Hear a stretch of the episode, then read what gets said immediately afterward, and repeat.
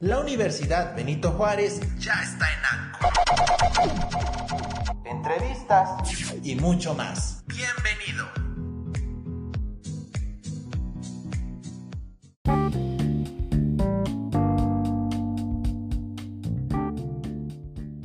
Hola, muy buen día chicos.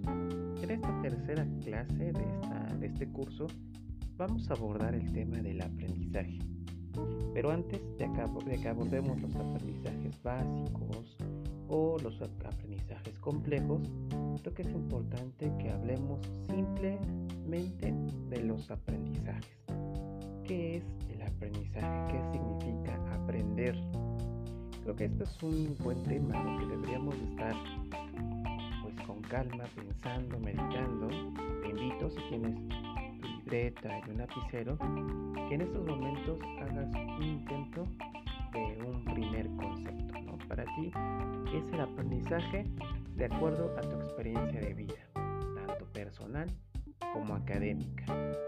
y después pues, trataremos de encontrar estas, estas pautas o características para que esto sea considerado un aprendizaje o no lo sea así.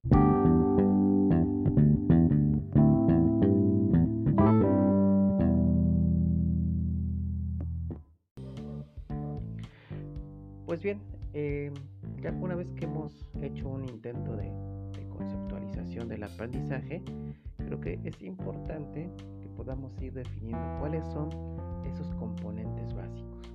Recuerdo mucho una, frase de, uno de los cursos que existía en los que mencionaba, ¿no? Este, el profesor, cuál es la función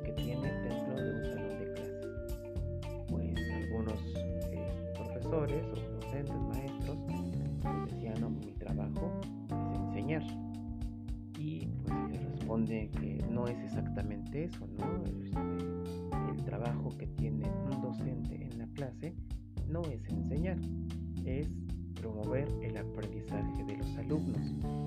¿Cuál es la diferencia? La enseñanza pareciera que es un proceso solamente de una persona, de una persona que puede pararse platicar, este, tomar el micrófono y decir lo que ha encontrado con su experiencia.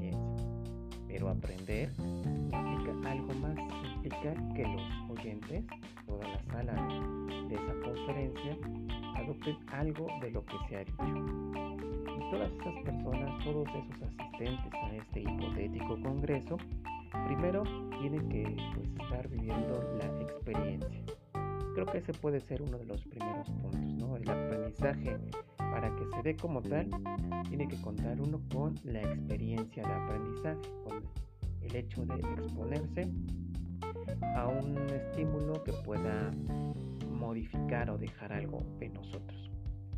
Dos, es pues la observación, ¿no? También el poder eh, tener adecuados canales perceptivos para recibir tanto lo que se dice como lo que se dice también, este, lo dicho y lo escrito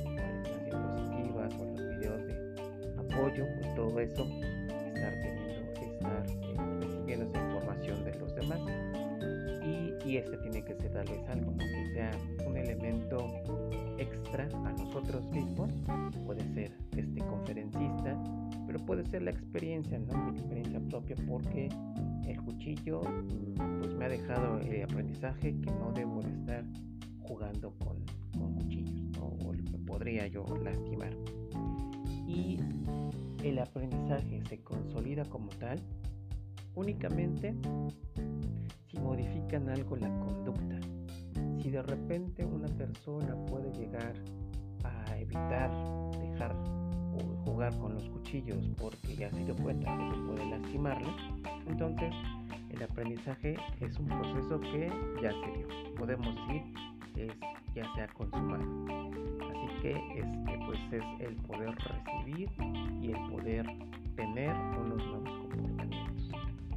Eh, tenemos una definición que dice que el aprendizaje implica la realización duradera de conductas nuevas adquiridas mediante la práctica o la inhibición de conductas ya aprendidas o instintivas. Eso también es aprender una conducta nueva porque estamos eliminando o inhibiendo las conductas que anteriormente teníamos.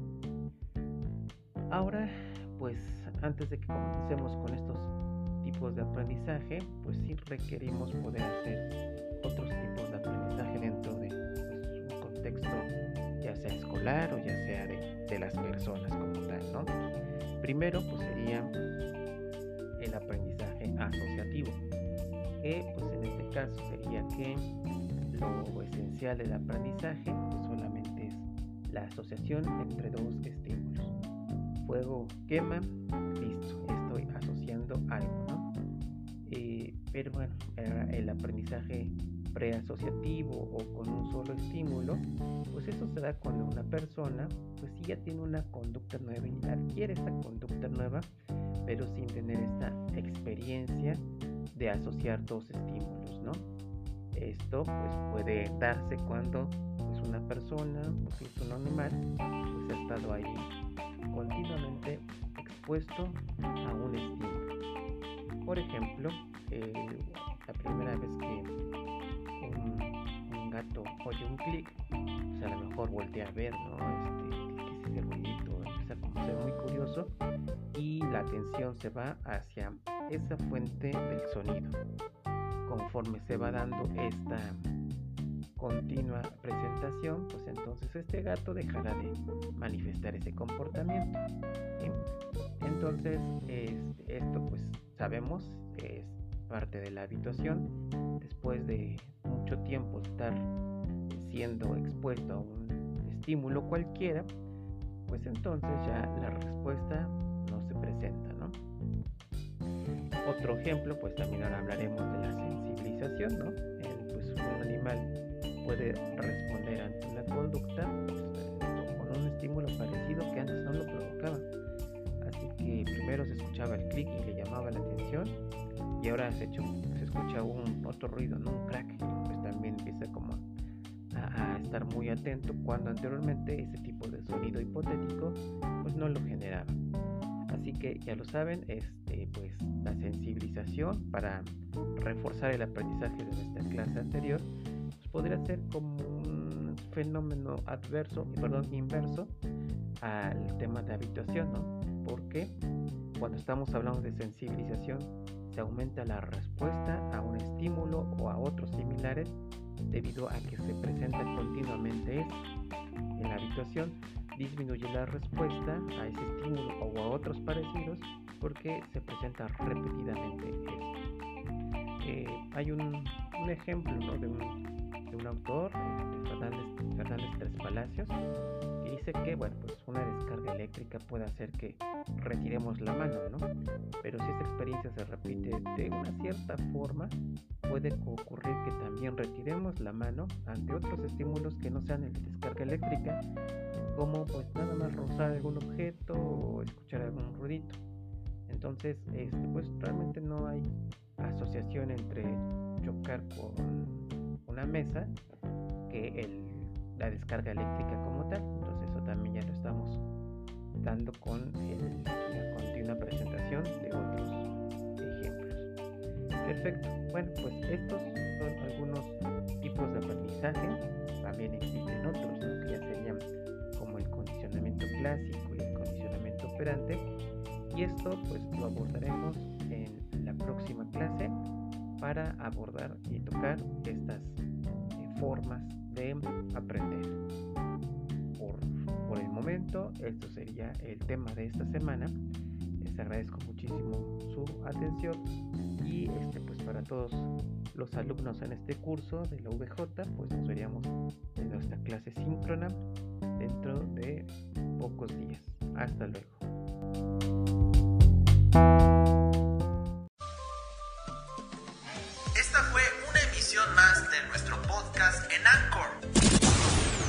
Universidad Benito Juárez. Presenta